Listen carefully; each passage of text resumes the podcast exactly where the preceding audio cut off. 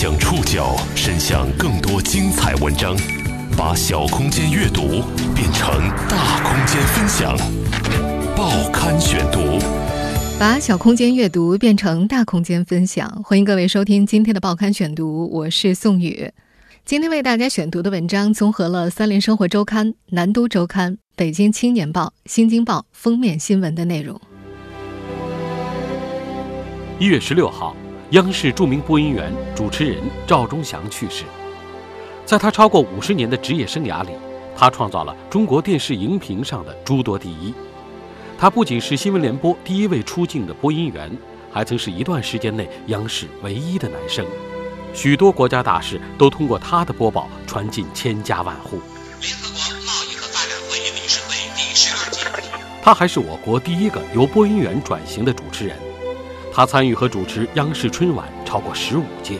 无论你在天涯海角，或是相距万水千山，只要有可能，都会赶回来过个团圆。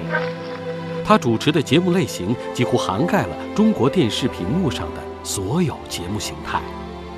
报刊选读今天为您讲述时代符号赵忠祥。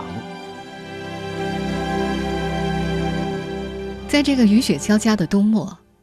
我们即将迎来新春，但那句熟悉的“春天来了，万物复苏，又到了动物繁殖的季节”，只能留在影像资料里了。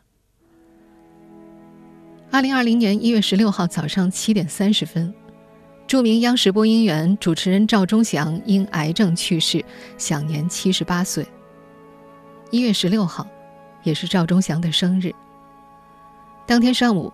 赵忠祥的儿子赵芳在媒体平台上发布消息：父亲于二零一九年底感到身体不适，就医检查，发现身患癌症，已经扩散。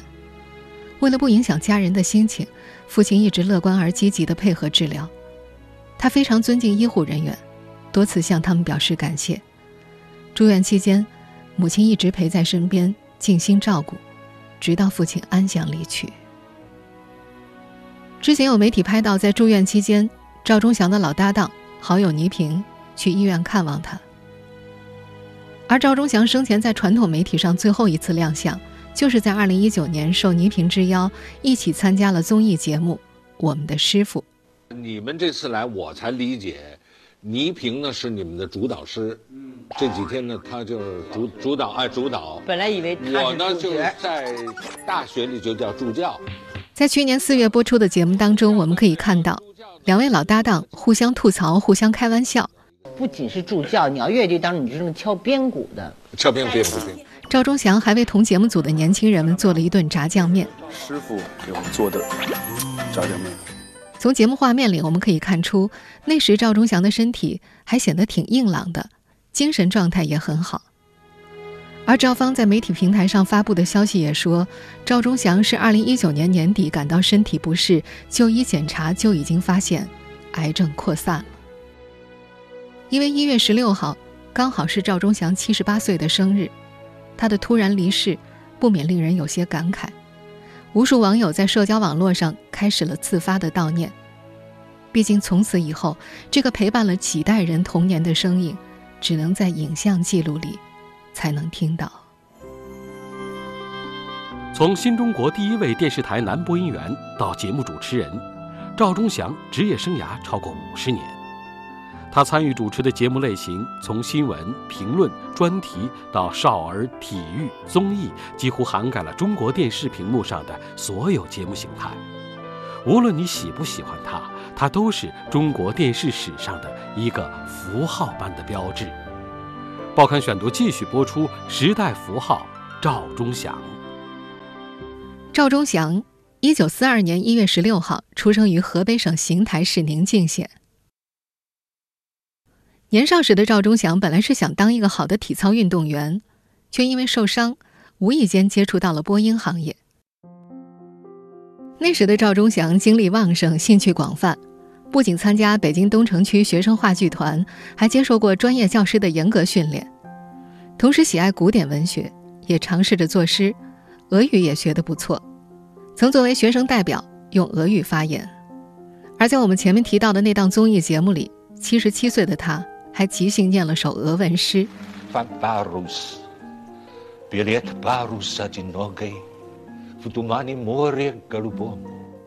正是这样的基础，让年轻时的他可以顺利进入主持行业，并且脱颖而出。赵忠祥曾经回忆，当时的自己并不热心当播音员，但年轻人的好胜心理无疑刺激着他。他第一次到广播大楼应试的时候，得知有一千多人试音，要花费四个月的时间。他觉得这是一次公平的竞争。为了挑一个播音员，花费这样长的时间，花费这么大的力气，使他产生了好胜心，希望在这次竞争当中崭露头角。在参加选拔的时候，他还没有下定最后的决心是否放弃高考。选拔有好多轮，一直从1959年进行到了1960年。有报道说，这一年是周恩来总理亲自批示。从北京百余所高中万名应届生当中选出了一男一女两位毕业生，进入了中央电视台的前身北京电视台担任播音员。那个男生自然是赵忠祥，他由此成为了中国第二位电视播音员，第一位男播音员。当时的中央电视台只有三位播音员，中国电视荧幕上的第一位女播音员是沈丽，而和赵忠祥一起被选中的那个女生叫做吕大鱼。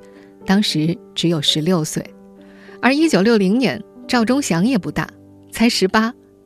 也是在这一年，他被派转播国庆游行实况。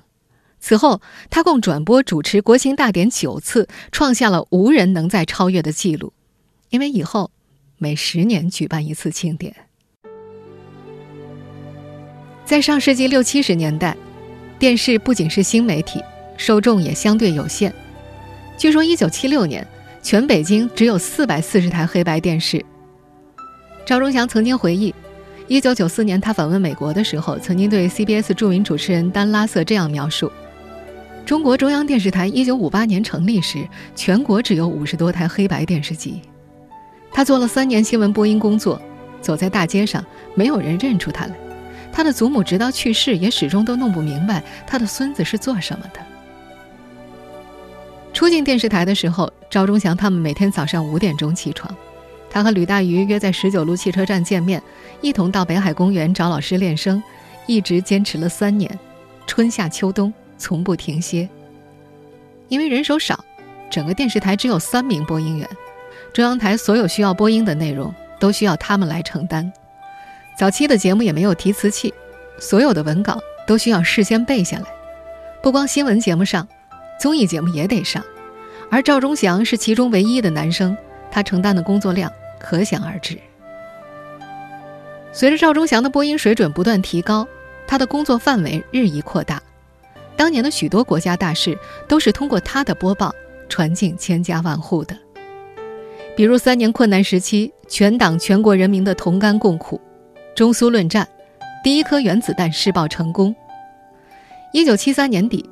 赵忠祥以出色的播音水准被指定为播报毛主席重要新闻的唯一播音员，他也是一九七八年新闻联播第一个出镜播报的播音员，而且是被指定的唯一出镜者，并且在一九七九年的新闻联播当中，他第一个使用了提示器播报。而赵忠祥职业生涯的第一个高光时刻是在一九七九年一月，当时邓小平访美。赵忠祥作为中国第一位电视记者，在白宫采访了时任美国总统卡特，他甚至被当地新闻界誉为中国的沃尔特·克朗凯特。但当时不满四十岁的赵忠祥却并不乐意和这位美国名记者相类比，他曾在随笔集《岁月随想》一书里这样写道：“记得1979年，我赴美工作时，报道邓小平访美。” CBS 人员和美国的报纸曾将我与美国著名新闻节目主持人沃尔特·克朗凯特相提并论，誉我是中国的克朗凯特，我却不以为然，因为克朗凯特在他六十五岁离休时仅主播了二十年的新闻节目，而我在这次赴美工作时还不到四十岁，却已经有了近二十年的新闻播音经历。当时不少人嘲笑我们中国的播音太死板，比不上洋人，我也不以为然。我确信，再过二十年，我的成绩是克朗凯特望尘莫及的。赵忠祥后来在接受《三联生活周刊》采访时，曾回忆过这段岁月。他说：“做新闻呢，你就得有一个时代感，你就觉得你总生活在时代的漩涡中。我开始做的时候还是个小孩呢，我十八岁开始做，那时候开始做了一两年之后，就陷入到新闻的情节里了。记者问他，当时访美时的问题是否由你自己设置时，赵忠祥回答：“问题的设置，其实到现在为止。”只要你采访一个部长以上的干部，你都设置不了自己的问题，不像那些狗仔队，想问什么就问什么。当时是我们采访小组先拟一个题，报批，然后回来我们再实施。虽然第一个进白宫的中国记者是赵忠祥一生的骄傲，但1985年赵忠祥离开新闻播音岗位，回顾自己职业生涯时，他还是把自己定义为一个。优秀的新闻播音员。赵忠祥职业生涯的前二十年，确实是一个优秀的新闻播音员。接下来的三十年，他开始了新的转型。他继续在播音员、主持人的领域里创造新的第一，并一步步成为几代人的集体回忆。报刊选读继续播出《时代符号》，赵忠祥。赵忠祥的语音语调。至今之所以能够让观众们耳熟能详，离不开两个栏目：一九八一年创立的《动物世界》和一九九四年创办的《人与自然》。有人统计，赵忠祥至今已为《动物世界》和《人与自然》共配解说两千五百多部集，解说文字一千八百多万字。《人与自然》是第一个受到联合国秘书长佳丽表扬的中国电视节目。《动物世界》的故事。开始于一九八一年十二月三十一号，当时中央电视台正式播出了早在上世纪六十年代便开始在国外兴盛的《动物世界》。赵忠祥自己也没有想到，在这档纪录片中的解说，不但使他的声音内涵得以拓展，也由此确立了他更为大众所接受和喜爱的地位。赵忠祥曾说，在《动物世界》的解说中，他找到了一种他最喜爱的风格。北半球的天气变得越来越冷，来自西伯利亚的寒流似乎提前占领了这里。小动物们正准备过冬的食物。我们细心听赵忠祥在《动物世界》的解说，就可以发现，他不仅在语音形态，而且在句子、语段表达方式上都动了些手术。在广州大学传播系教授应天长看来。赵忠祥把静态的书面解说融于充满动感的画面，强调感情与浓郁的诗情。他突破常规的断句方式，完全从语势、语感、内蕴、节奏等表达需要出发，来设计语气、取舍、停顿。赵忠祥的老搭档吕大愚也说，赵忠祥播音强调了动物世界的动感与观赏性。在加拿大北部。一百多万头北美驯鹿正在进行着一场永无止境的迁徙。但赵忠祥的播讲风格不是一开始就受认同的。他曾在接受《北京青年报》采访时说：“动物世界被大家认同喜欢，是在他播出十年以后。刚开始的时候，赵忠祥的同行。”无论是地方台的还是学院派的老师，都会批评他的断句语气，甚至一度将其视为播音的异端，告诫学生们不要学他。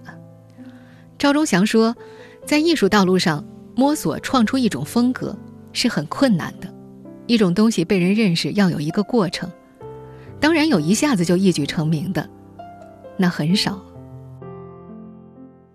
在这座位于挪威北端与北极终点处的岛屿上，赵忠祥播的《动物世界》渐渐成为了一种典范，成为了几代人的共同记忆。他一播就是二十多年。如今，《动物世界》这个节目的解说早就不是他了，听起来总觉得好像少了点什么。老同事吕大愚说：“赵忠祥有语言塑造能力。”那种气厚且温软，而且偏低沉的声音和气息，之所以为广大受众所接受和肯定，显然得益于文革之后整个播音界的高亮的衰微。他敏锐地领悟并成功投合了这种需要。动物世界刚获认可的那几年，有一位作家曾经这样调侃赵忠祥的特殊地位：这个地球上只有一个十二亿人口的中国。中国当时只有一家中央电视台，中央电视台一个时期之内只有一位男新闻播音员每天出现在电视屏幕上，一个时期之内只有一套《动物世界》节目。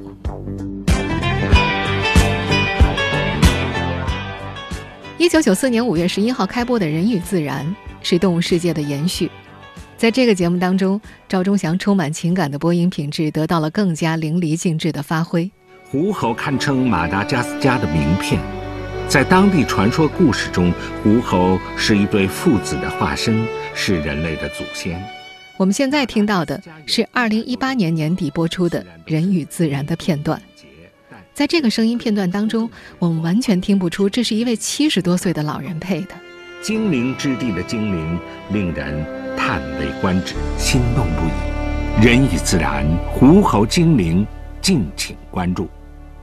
赵忠祥本人也曾说过，《动物世界》与《人与自然》这两个节目改变了自己的后半生。作为节目的第一个观众，也作为一个传播者，他深受影响。他逐渐对各种门纲科目动物的知识、生态环境、整个食物链条有了深入的了解。他说，在做《人与自然》的节目过程当中，接触过数百名国内顶尖的专家学者，听他们把各自最前沿的研究成果、科学理论，用最简单易懂的话传达给自己，受益无穷。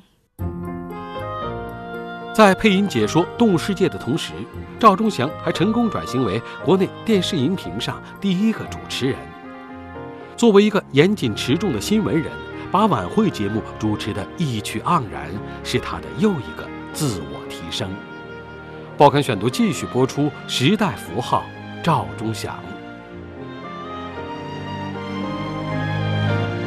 一九八一年，赵忠祥第一次以主持人的身份主持了北京市中学生智力竞赛，他全方位的参与出题、赛程、主持、评分过程，节目大获成功。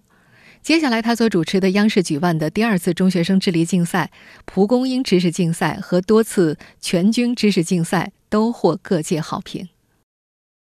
在主持界，赵忠祥创下了多项主持纪录。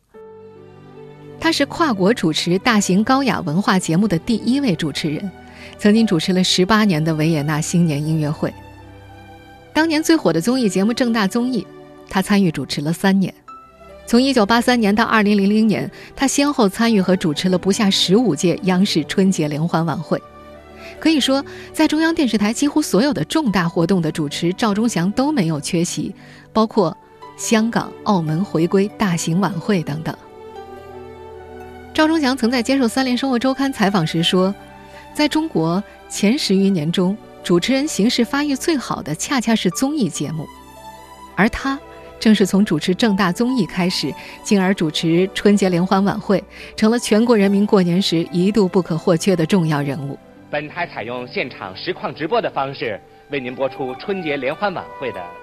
要知道，在没有互联网的时代，赵忠祥和倪萍这对春晚老搭档可是电视里的国民偶像。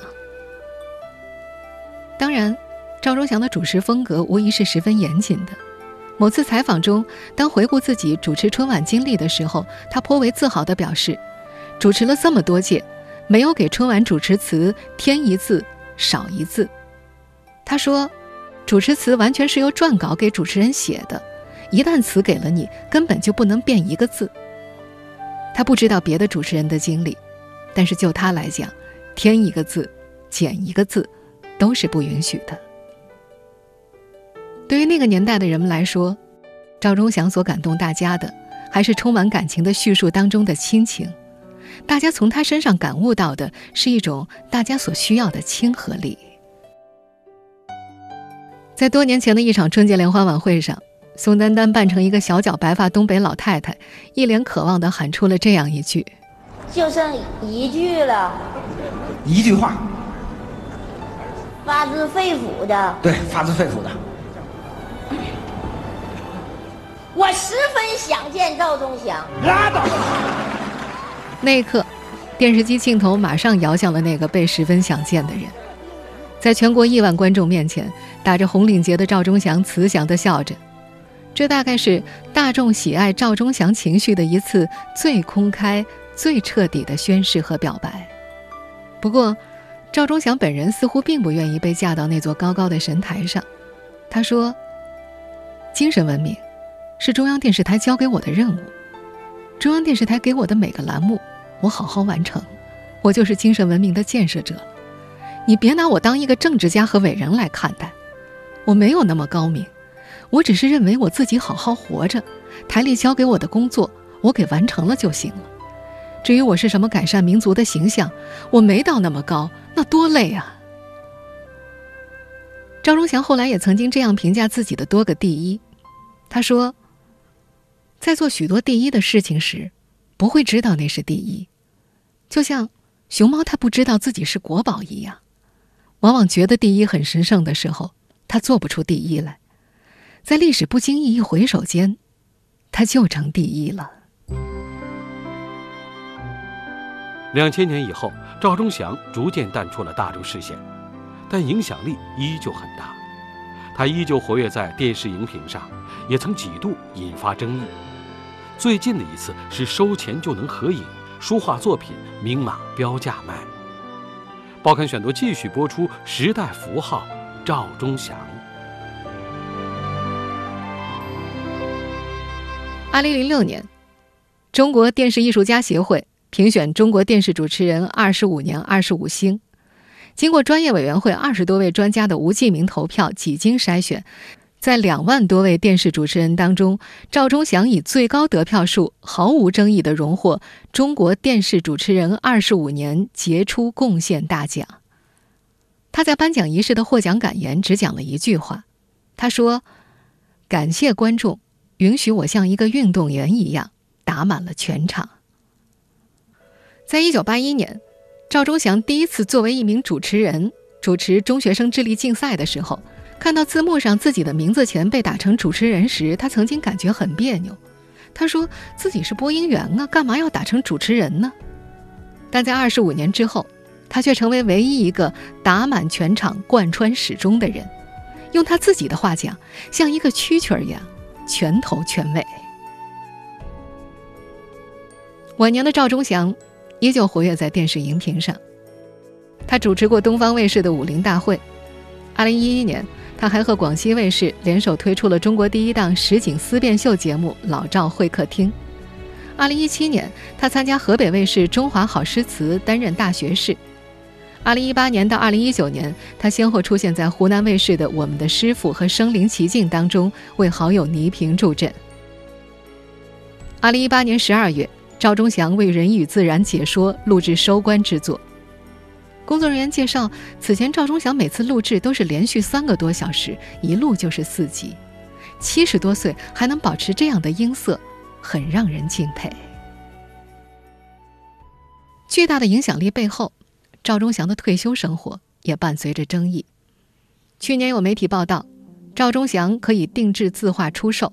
人们只需要花四千块就可以见到他本人，加钱还可以录制对个人、对企业的祝福视频。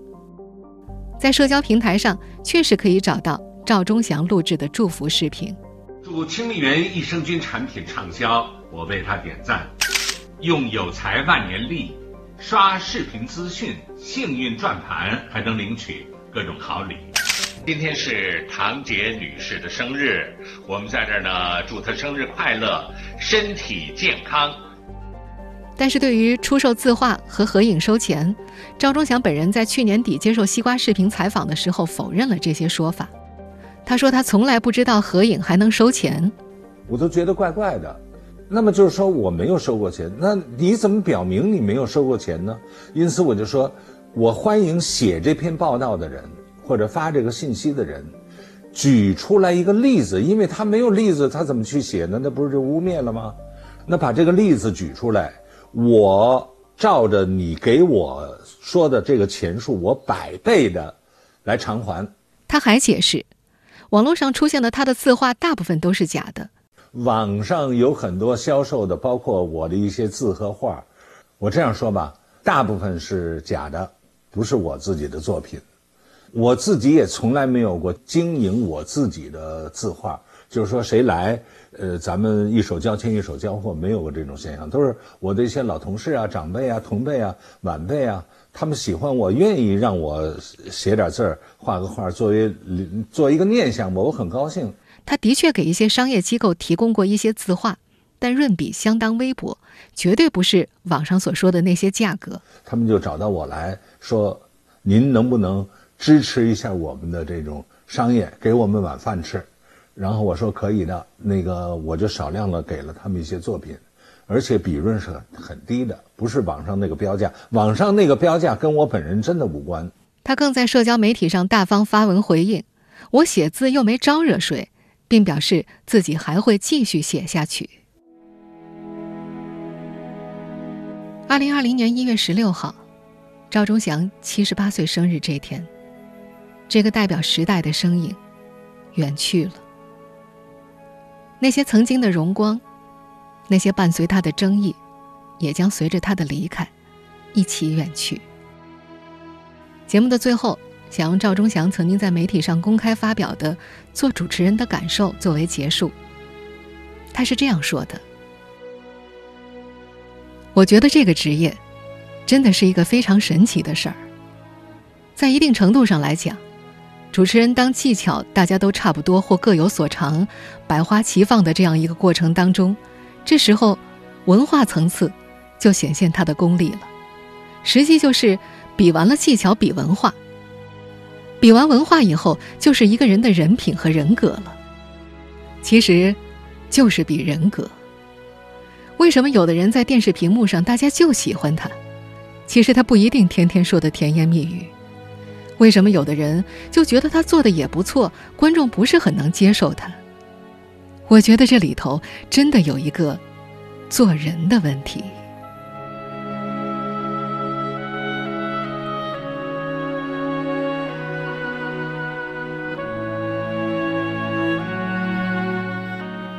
听众朋友，以上您收听的是《报刊选读》，时代符号，赵忠祥。